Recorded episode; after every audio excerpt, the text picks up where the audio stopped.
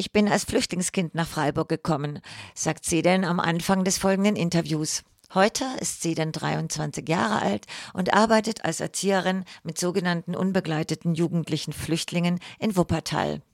In dem Interview fragte ich sie, warum sie sich diese Arbeit ausgesucht hat und sprach mit ihr über ihre Erfahrungen mit den männlichen Jugendlichen dort in der Wohngruppe, sprach mit ihr über ihre Erfahrungen dabei als eine, die selbst einen Migrationshintergrund hat und eben als eine Frau und Erzieherin.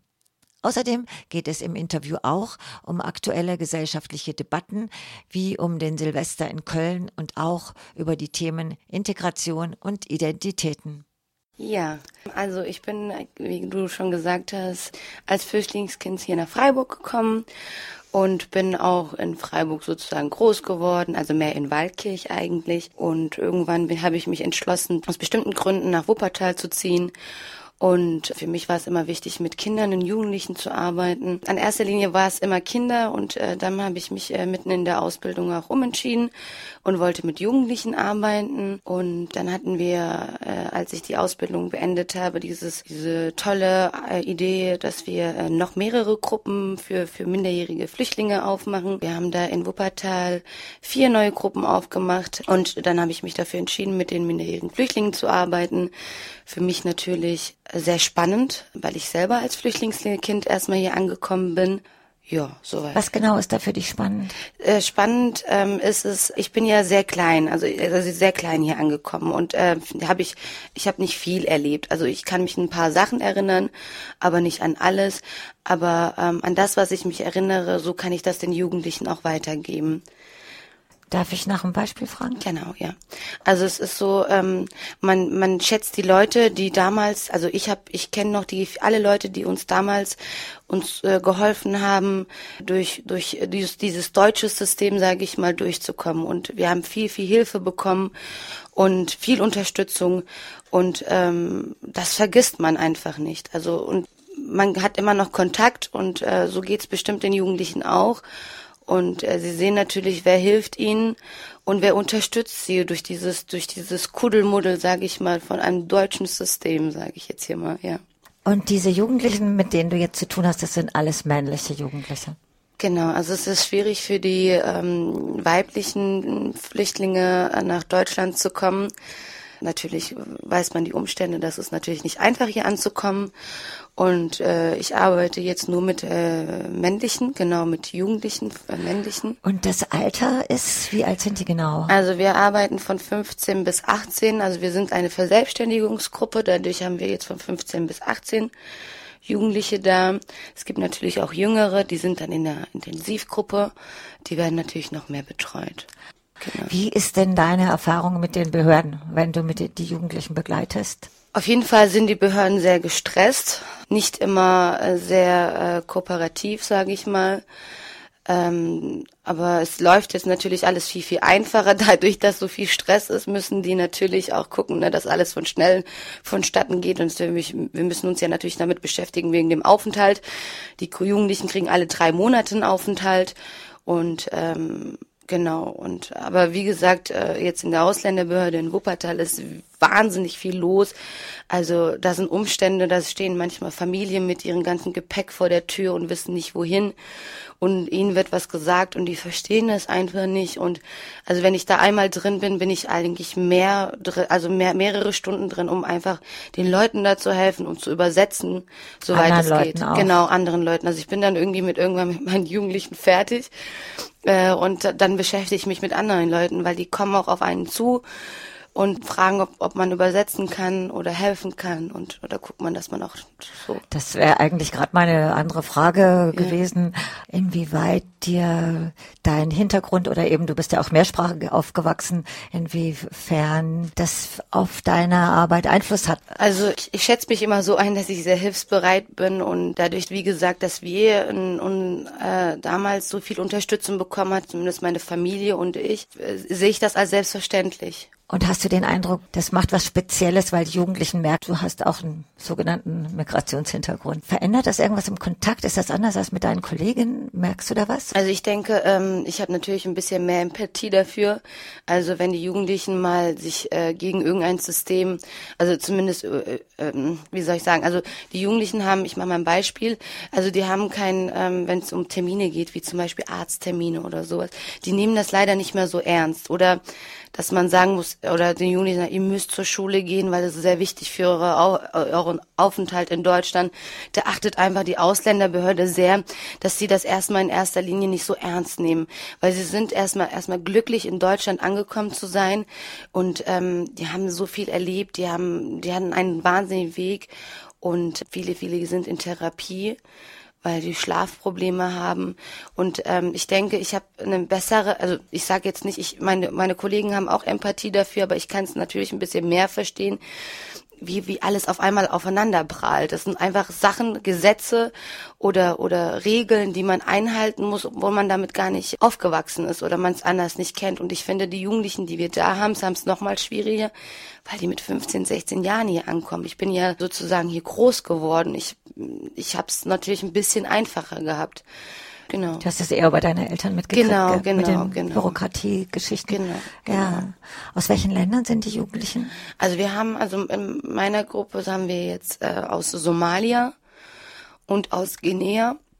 Es gibt natürlich in den anderen Gruppen auch aus Syrien welche, aber das sind so die Haupt Hauptländer, äh, wo wir und sag mal, du als Frau, die da arbeitet, wie ist das im Verhältnis zu den männlichen Jugendlichen? Wie, wie gestaltet ist, sich das? Es ist sehr schwierig. Also in erster Linie, also ich finde, meine, meine Kollegen, meine deutsche Kollegen haben es ein bisschen einfacher weil die Jugendlichen da keine Religion verbinden. Und dadurch, dass ich sozusagen aus der Türkei komme, sage ich mal, verbinden die immer so, die Szene ist äh, religiös und ist Muslime. Und ähm, eigentlich ist das ja eigentlich gar nicht so. Also ich, ich äh, bin nicht so, äh, eigentlich bin ich gar nicht religiös und ähm, dadurch, dass ich dann halt eine andere Art und Weise habe und sehr ähm, eingedeutscht, sage ich mal, bin, habe ich es nicht immer einfach mit den Jugendlichen. Dadurch, dass ich auch sehr jung bin und denke, manchmal bin ich mit den Jugendlichen auch schon fast gleich alt oder vielleicht sind die sogar älter.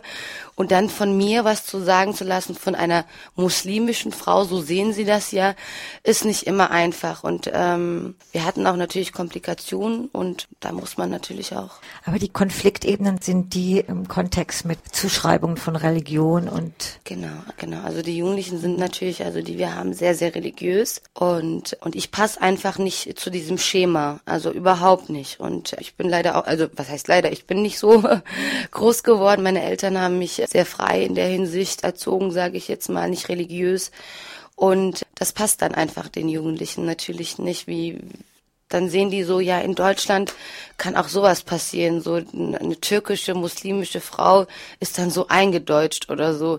Und da, da dagegen wehren sie sich total. Das konfrontiert mit eigenen Vorurteilen oder sie genau, müssen dein genau, Bild ändern. Genau.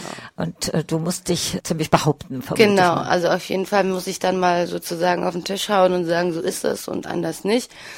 Klar hatten wir natürlich auch Konflikte, wie zum Beispiel, dass man mich einfach nicht ernst genommen hat als Betreuerin oder als Frau, sage ich jetzt mal. Ne? Also die, meine männlichen Kollegen, sage ich jetzt mal, haben es ein bisschen einfacher als ich. Und ähm, ich muss mich dann sozusagen, wie gesagt, behaupten und sagen, so, so ist es oder du kannst jetzt gehen. Also äh, ganz einfach. Also ich versuche da natürlich immer sehr, äh, sehr freundschaftlich ranzugehen, also äh, nicht auf einer Ebene die strenge Betreuerin, sondern sehr äh, freundschaftlich so und das klappt. Also die, diese, dieser Weg klappt und da gewinnt man auch Respekt und ähm, dann funktioniert. Also es sind jetzt nicht alle Jugendlichen so, ne? Also es sind wirklich so eins, zwei, drei, so die, die das, denen das sehr schwer fällt. Wirklich nur äh, sehr minimal, sehr minimal, muss ich sagen.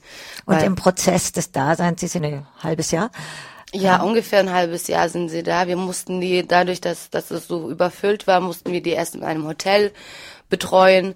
Und dann haben wir natürlich die neuen Gruppen aufgemacht. Ähm, Genau, und äh, SKJ, also da, wo ich arbeite in Wuppertal, die sind da auch ganz flott gewesen, ja. Und in diesem Prozess verändert sich auch das Verhältnis zwischen dir jetzt als Erzieherin. Du kriegst mehr Respekt oder wie ist das?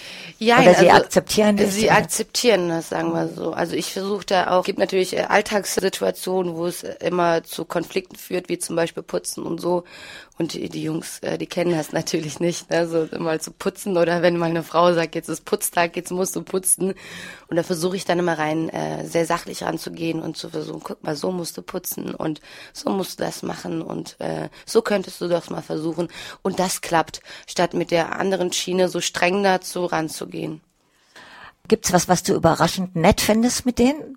Ja, also die Jungs sind total ähm, witzig und ja, die sind so hilfsbereit, also sehr wahnsinnig. Also ich habe ja auch mit den äh, deutschen Jugendlichen gearbeitet in einer Jugendwohngruppe und das ist ein riesengroßer Unterschied. Also während meiner Ausbildung habe ich mit deutschen Jugendlichen gearbeitet in der Jugendwohngruppe, genau, also mit der Anführungsstriche. Genau. Anführungsstriche, genau. also muss ja. es jetzt mal ein bisschen besser ausdrücken, damit äh, die Hörer das vielleicht ein bisschen verstehen. Genau, und ähm, also es ist, es ist deutlich es ist nicht einfacher, sage ich nicht, also es ist recht gleich, aber ein großer Unterschied in der Hinsicht, dass die Jungs sehr hilfsbereit sind. Also wenn wir zum Beispiel, sage ich jetzt mal, einkaufen gehen oder so und ich mal ein paar Sachen schwer schleppe, dann rennen die schon auf mich zu und sagen, seh, nee, seh, nee, nee, nee, tut, äh, wir machen das schon für dich und so. Gibt's Außenkontakte? Ja, also die Jungs, äh, ich weiß nicht wie, äh, dieses äh, Mediennetzwerk, äh, da finden die immer irgendwelche Leute, die in der Umgebung sind und die Jungs äh, sind heile froh, wenn die irgendwie äh, aus ihrem Land, wenn es nicht mal Verwandte sind, irgendwie Freundschaften knüpfen können und äh, die sind dann immer auf Trab und in Dortmund. Also sie fahren auch wirklich lang, längere Fahrten, um die Leute zu sehen, um einfach äh, Leute aus ihrer Heimatsland mit denen Kontakt zu haben diese gesellschaftliche Debatte, die gerade läuft um Flüchtlinge oder die offizielle Flüchtlingspolitik, wie ist jetzt ein bisschen weit gefasst mhm. und grob mhm. gefragt, aber wie stellt sich dir das dar?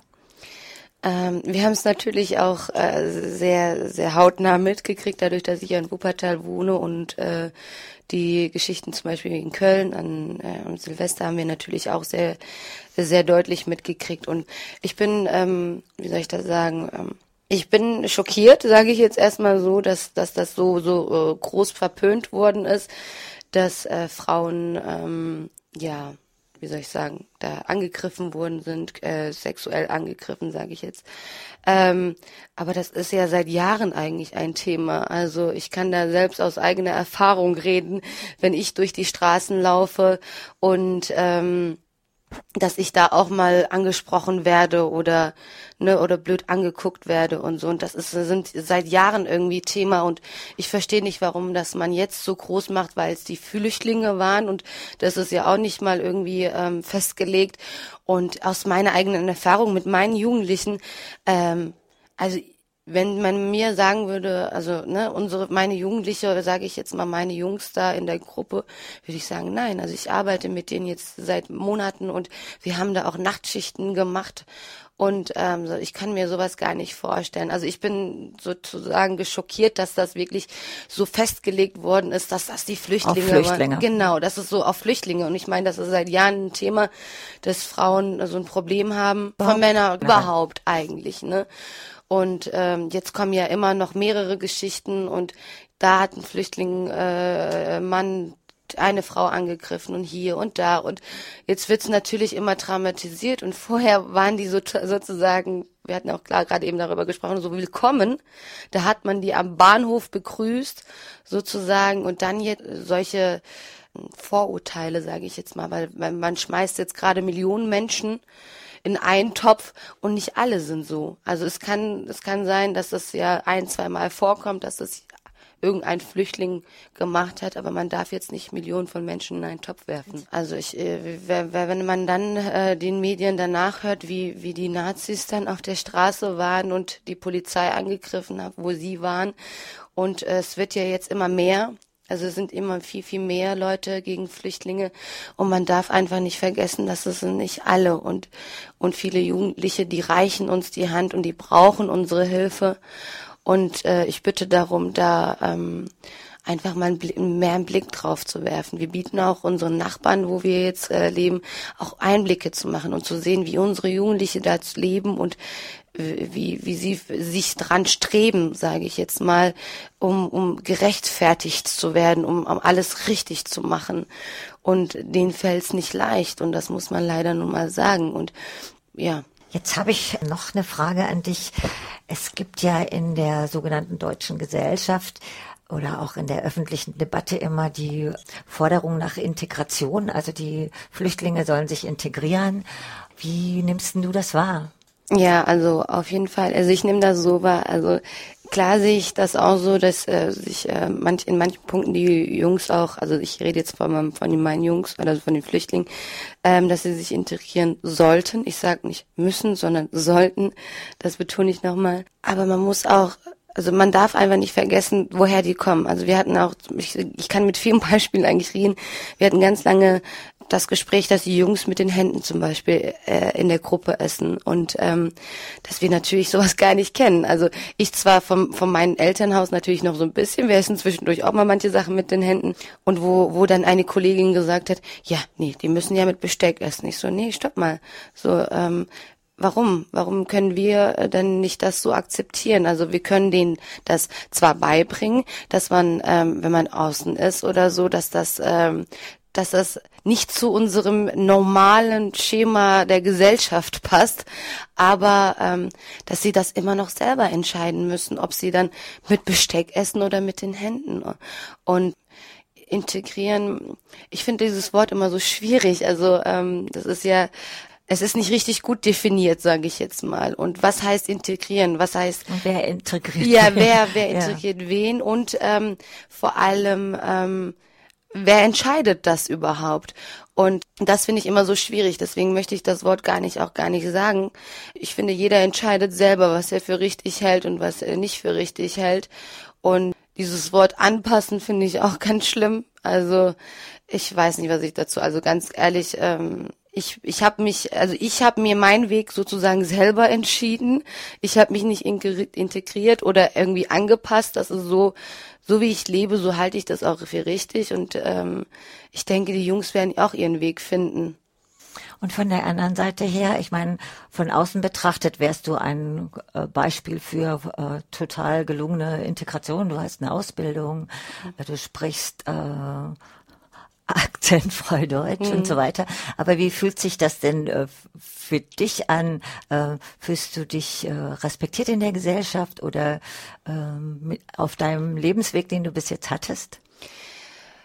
Das ist immer so sehr schwierig. Also ähm, wie gesagt, also ich bin ähm, hier in Deutschland aufgewachsen und äh, für mich war es nicht immer einfach. Also dadurch, dass ich die schwarzen Haare habe und die braunen Augen, war für für die für, für viele einfach klar, ich bin eine Türkin. So, und in der Türkei bin ich einfach äh, die Deutsche. Also, und viele, viele unserer Jugendliche, also viele, also auch viele, die hier in Deutschland groß werden, haben einfach ein Problem, sich irgendwo festzuhalten. Also, wie gesagt, hier in Deutschland eine andere Nation zu haben, also eine, äh, aus einem her anderen Herkunftsland zu kommen und in Deutschland, in, in ihrem Herkunftsland dann die Deutschen zu sein. Und ich hatte es ähm, auch nicht einfach gehabt und ich habe bis heute immer noch, also sehr selten, aber ähm, auch das, das Problem, dass man sagt, du bist doch eine Türkin. Ich so, nein. Also ich bin, ich bin vieles eigentlich. Also ich bin eine, ich bin äh, in eine türkische mit kurdischen Wurzeln und in Deutschland aufgewachsen. Also ich hab, muss mich ja nicht irgendwo festhalten. Ich finde, ich habe das schöne Glück, äh, viele, viele ähm, Sprachen zu sprechen und, und auch viele Eindrücke zu, von verschiedenen Herkunftsländern ähm, zu haben, sage ich jetzt mal so. Und ich finde, man muss sich nicht festhalten. Und ich würde auch nicht gerne äh, sagen, was ich eigentlich bin. Also ich weiß es selber nicht mal und ich bin in erster Linie ein Mensch. Und das sollte erstmal reichen, finde ich. Genau.